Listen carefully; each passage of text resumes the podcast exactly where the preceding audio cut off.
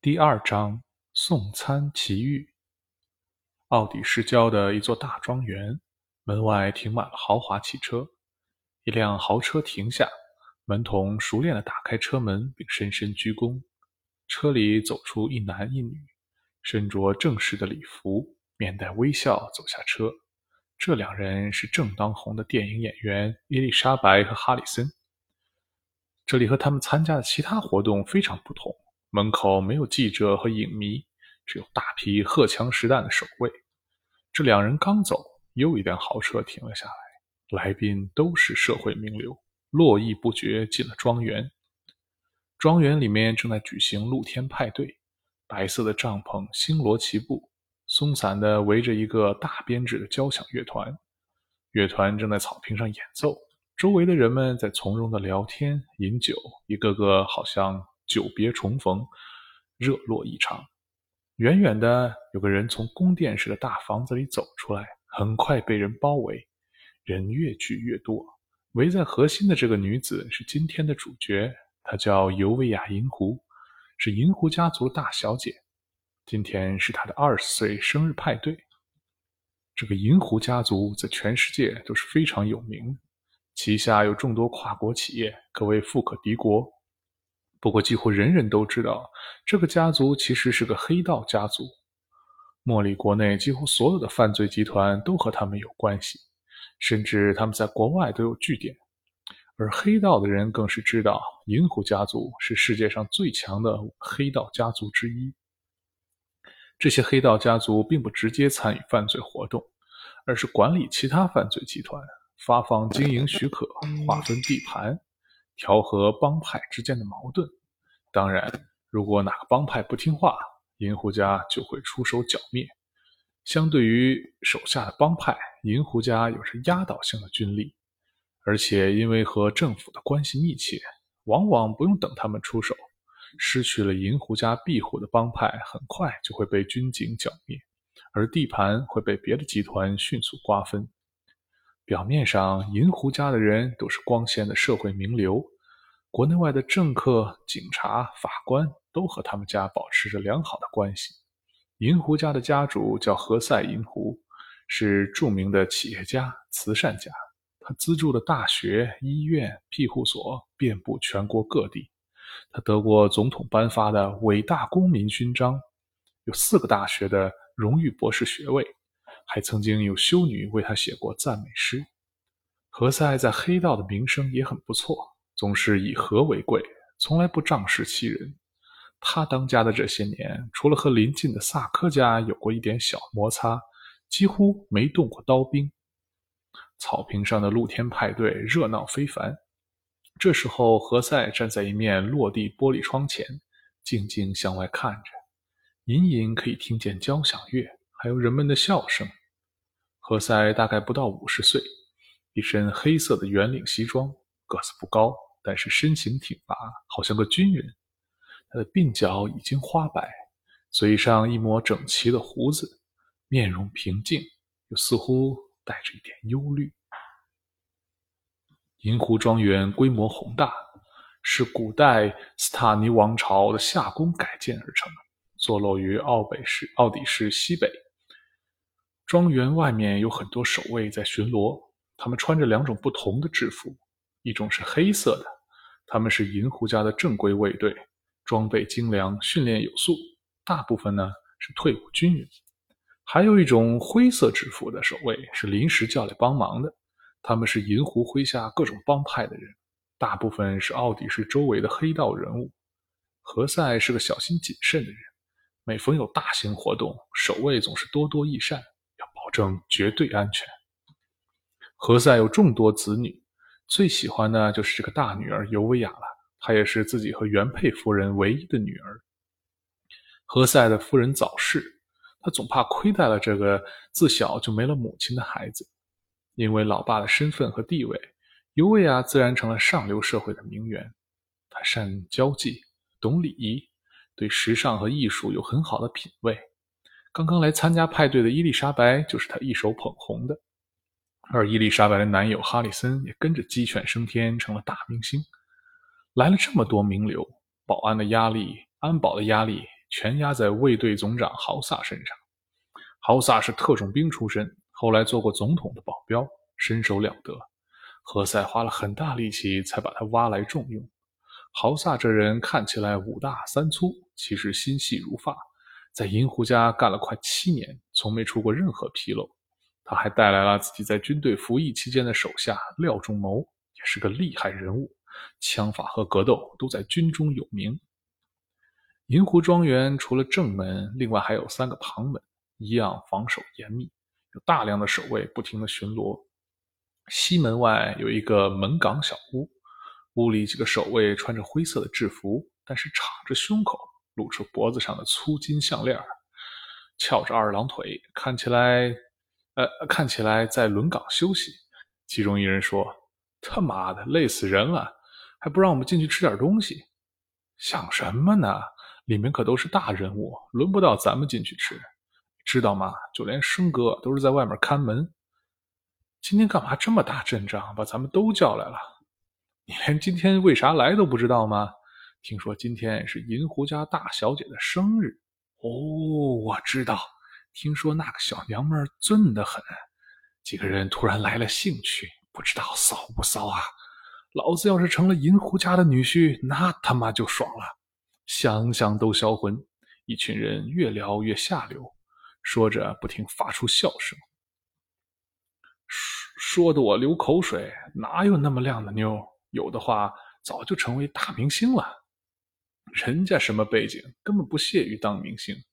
那些明星都得围着他转，那得总统的儿子才配得上这妞吧？你别说，还真传过他俩的绯闻。聊这些有个屁用！我饿了，啥时候开饭？一个人不耐烦地说：“鬼知道，咱们就是饿死了，银狐老大估计也不在乎。要不我偷偷进去搞点吃的过来？”其中一个人说：“疯了吧？被人看见你就死定了，刀疤哥亲自宰了你。”要不要不咱自己点个外卖吧？我自己掏钱点外卖总可以了吧？嗯，好主意，好主意，好主意，大家都附和。可是这边有点偏，有人送吗？哎，我知道个不错的，多加点钱，多加点送餐费就完了。一个守卫掏出手机开始拨打电话。哦哦，丹龙拿着电话，嗯，有点远，要双倍送餐费。嗯，好的好的，嗯，汤要哪一种？丹龙一边打电话，一边在纸上记录内容。挂了电话后，匆匆跑去后厨。不一会儿，丹龙在打包外卖，大概有十多份，很大一箱。这时，托图正好进来了。丹龙一看，他说：“哎呦，太好了，你来了！我要出去送个外卖，比较远，中午没什么人，你帮我把店关了。那边有饭，你饿了自己吃啊。”“好的，要我帮忙吗？”“不用，我去去就来，中午就做这一单。”说罢，丹龙拿着一个大保温箱就出门了。丹龙骑着自行车在街上飞驰，又乘上了地铁，接着又骑自行车，时不时的看手机导航。虽然在奥底市也住了一年有余，因为比较忙，丹龙对很多地方都不熟。银湖庄园的门口，一个黑衣守卫正在打电话。嗯嗯，知道了。那守卫放下电话，走向丹龙说：“你走错地方了，应该去西门，这里是正门，不是你该来的地方。”哎，你们两个。带这个外卖小子去西门外的岗亭。两个守卫奉命，带着丹龙从正门旁的一个小门进入了庄园。进门的时候，丹龙被仔细的搜身，连外卖的保温箱也被保安用设备扫描了。进到庄园里，映入眼帘的是一大片草坪，两边是修剪成各种形状的灌木丛，远远能看见一个宫殿式的大宅。正对大宅的是一个由许多大理石雕塑组成的壮观喷泉，嚯，比电影《皇宫》还要气派。丹龙心里说。再走近一点，传来了优美的乐曲，抚摸着丹龙的心。他从未听过这么好听的音乐。顺着声音看去，有一个乐团统一穿着白色的服装，在草坪上演奏。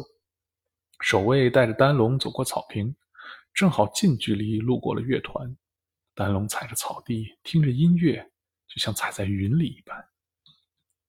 乐团里的人每一个都全神贯注，沉浸在乐曲中。丹龙不由得放慢脚步，耳朵顺着音乐找到了一个最柔和的声音，仿佛明亮的太阳照着草地，而其中一缕阳光正好照在一棵小草的幼苗上，那是最温柔的一缕阳光。乐团右侧的一排小提琴手，大概有八九个人，正在整齐的演奏。他们中间有一个人，一把琴，就是那一缕最温柔的阳光。谭龙越走越慢，以至于停在那里。那只琴上有一只白皙的手，亚麻色的长发垂在旁边。这个小提琴手是个年轻的姑娘，她看起来那么普通，却又那么不同。他仿佛有一种气质，能隐藏在人群中，释放出独特的美。快走！一个守卫推了一下丹龙，这不是给你听的。丹龙只好从云端回到草地，一步两回头的向前走着。自从认出了这个声音，整个乐团的演奏就变得不一样了，好像所有的演奏都是为了衬托这把琴的旋律。自从看了一眼这姑娘，丹龙觉得今天其实不是来送外卖的，而是专程来见他的。仿佛有那么一瞬间，那个姑娘也微微张开了眼睛，看向丹龙的方向。丹龙穿过草地，越走越远了，温柔的琴声还在他心中回荡。大宅侧面有个花园，零星的散落着几张桌子。这里比较僻静。刀疤一个人慢慢的喝酒。他是永兴帮的头目，在奥底市也算个人物，不过在银狐家族里地位很低。这次是来帮忙打杂的。他也穿了一件灰色制服。他独自喝着酒，突然觉得这酒有些上头，出现了幻觉。这不是福满楼的那个小子吗？他怎么来这里了？刀疤觉得不可思议，仔细的看了又看，拿起了手边的对讲机。西门外的岗亭里，四处散落着塑料饭盒，几个守卫正在埋头大吃，其中一个人正在付钱给丹龙。突然，门被撞开了，外面闯进来十余个拿着冲锋枪的黑衣守卫，把丹龙围在中央。吃饭的人全都停下来了，不明白这些黑衣守卫发了什么疯。一个没拿枪的黑衣守卫走进来，仔细打量着一脸迷惑的丹龙。这人身材略瘦，戴着眼镜，看起来很斯文，但是目光冷峻，带着一股杀气。他转头问一个吃饭的守卫：“这是什么人？你们认识他吗？”“呃，他是福满楼的老板，来给我们送外卖的。”“啊，对不起啊，廖先生，我们来的太早，呃，有点饿了。”一个正在吃饭的人说：“我们多点了几盒，您要不要来点一个吃饭的守卫低声下气地问：“廖先生是守卫队的副队长，负责外围防守。他打量了一下丹龙，让人仔细地搜了身，没发现任何武器。你是送外卖的？呃，是啊。丹龙说：“丹龙送过无数次外卖，第一次被问这个问题。他穿着印有福满楼字样的服务生制服，围着一个腰包。”里面插了很多一次性筷子，还有一些小包的酱油、辣椒酱什么的。脚边是一个大保温箱。这身打扮当然是送外卖的。你叫什么名字？呃，丹龙。丹龙正在回答问题。这位廖先生不知从哪里突然拿出了手枪，对着丹龙的头。谁派你来的？呃，丹龙一下想不起来点餐的是谁了。他一点也没在乎手枪正对着自己的头。抬起手，抬起手，很自然地挠着头发说：“咦，想不起来了。”他接着转身问刚才付钱给他那人：“呃，不好意思啊，您的名字我忘了。”托托尼，那人答道，心想：“我就是点个外卖而已，我派谁了呀？我派。”廖先生在丹龙抬手的时候，几乎就要扣动扳机了，可是对方毫无杀气，动作自然，眼神也没有变化。这样的情况只有两种可能。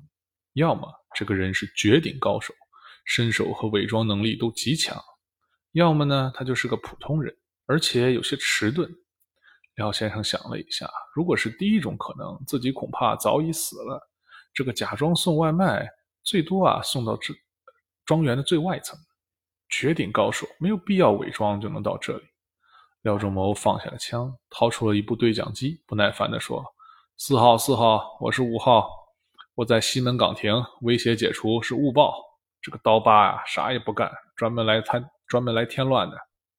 收到，他估计喝多了，我回头收拾他。那边一个声音回答，听起来应该是豪萨。廖先生指了指丹龙，说：“你跟我走。”说罢出了门，又对着对讲机说个不停。丹龙跟着廖先生被十余个守卫围在当中，再次穿过草坪。廖先生是个谨慎的人，带着丹龙远远地绕开人群，离乐团很远很远。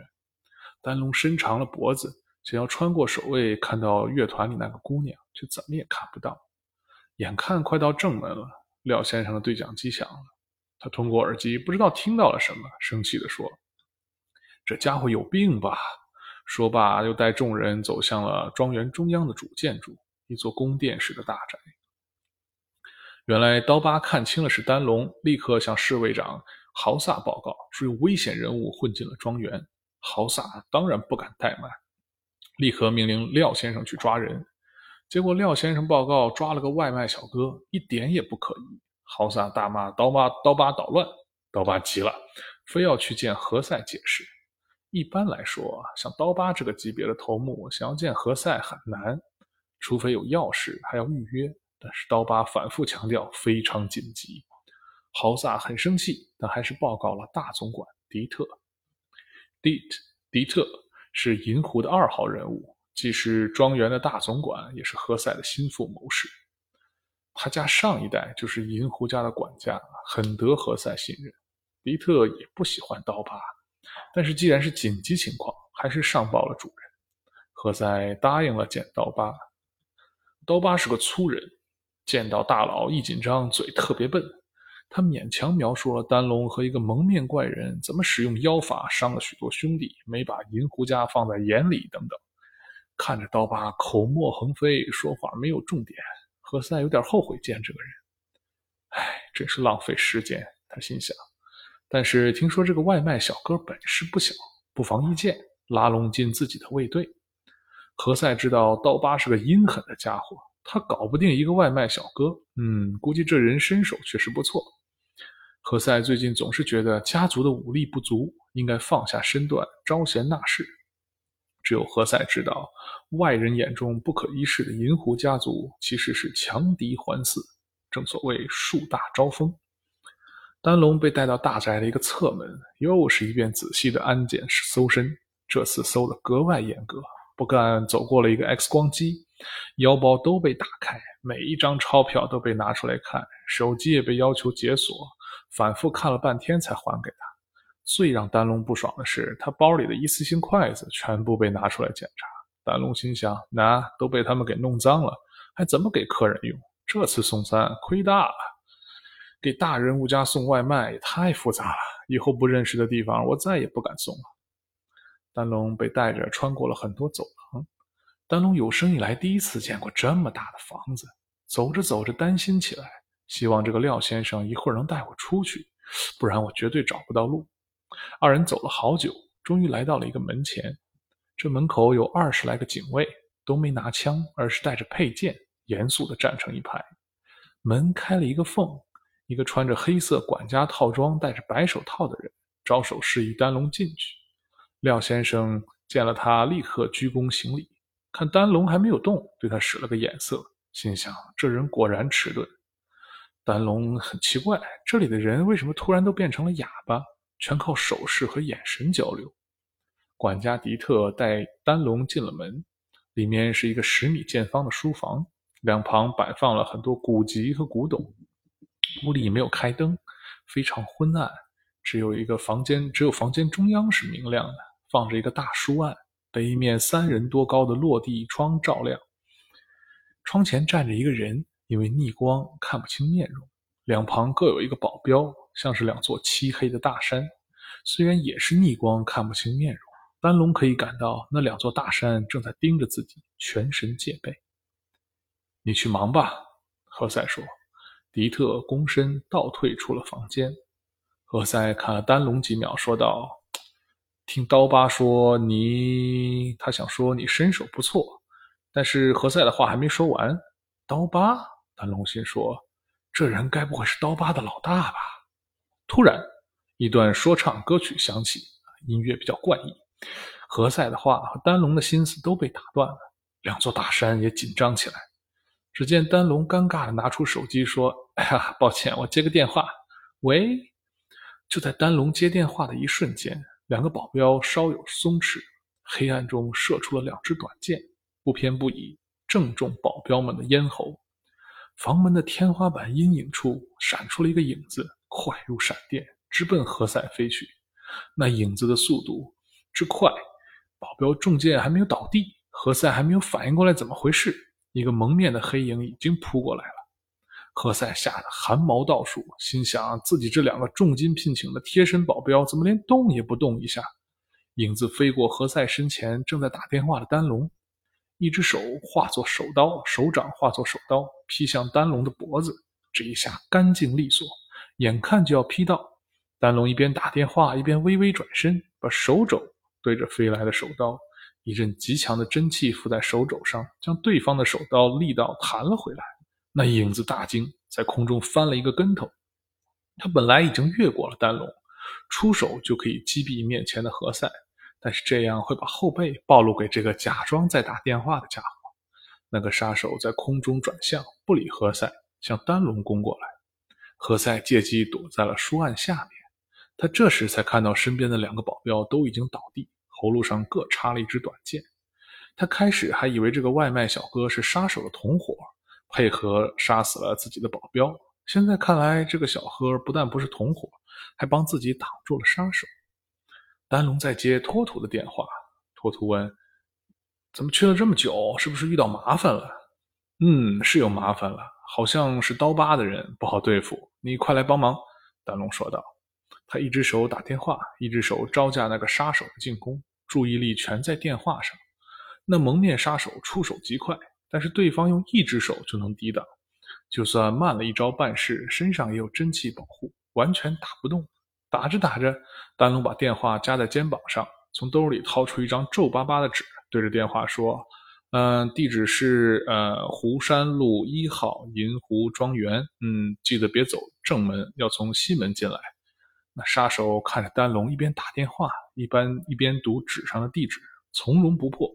完全没把自己的进攻放在眼里，怒气大增，全力进攻，一拳打在对手的上臂。丹龙肩膀一震，手机飞了出去，摔在地上。丹龙的眼睛看着地上的手机，身体僵住了。那杀手也不敢贸然来进攻，摆好了姿势，蓄势待发。丹龙慢慢转过头，恨恨地盯着那个杀手，咬着牙说：“很贵的。”那个杀手感到对方的气场突然变了，变得非常可怕，真气从丹龙身上喷薄而出，笼罩了全身。那杀手惊讶不已，心道：糟糕，这老狐狸竟然埋伏了这等高手，看来早就得到消息，我今天怕是要栽了。他瞥了一眼那个落地窗，猛地跃起，企图撞碎窗子逃走。不料那窗子使用加厚的防弹玻璃制成，一撞之下竟然没有撞碎。那杀手跌坐在地上，又奋力跃起，再撞之下才撞出一个小洞，勉强挤了出去，逃跑的颇颇为狼狈。何塞小心翼翼伸出头来，看到这个刚刚秒杀了自己贴身保镖的杀手，竟然在撞窗子逃跑。他第一次没撞开，就摔在自己身边，伸手就能要了自己的命。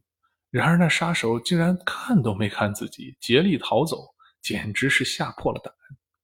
何塞伸头去看丹龙，他还不确定对方是敌是友。只见这个外卖小哥根本没有看向自己，也没有理那个逃走的杀手，而是走过去捡起了手机，轻轻地抚摸着碎裂的屏幕，眼泪都快流出来了。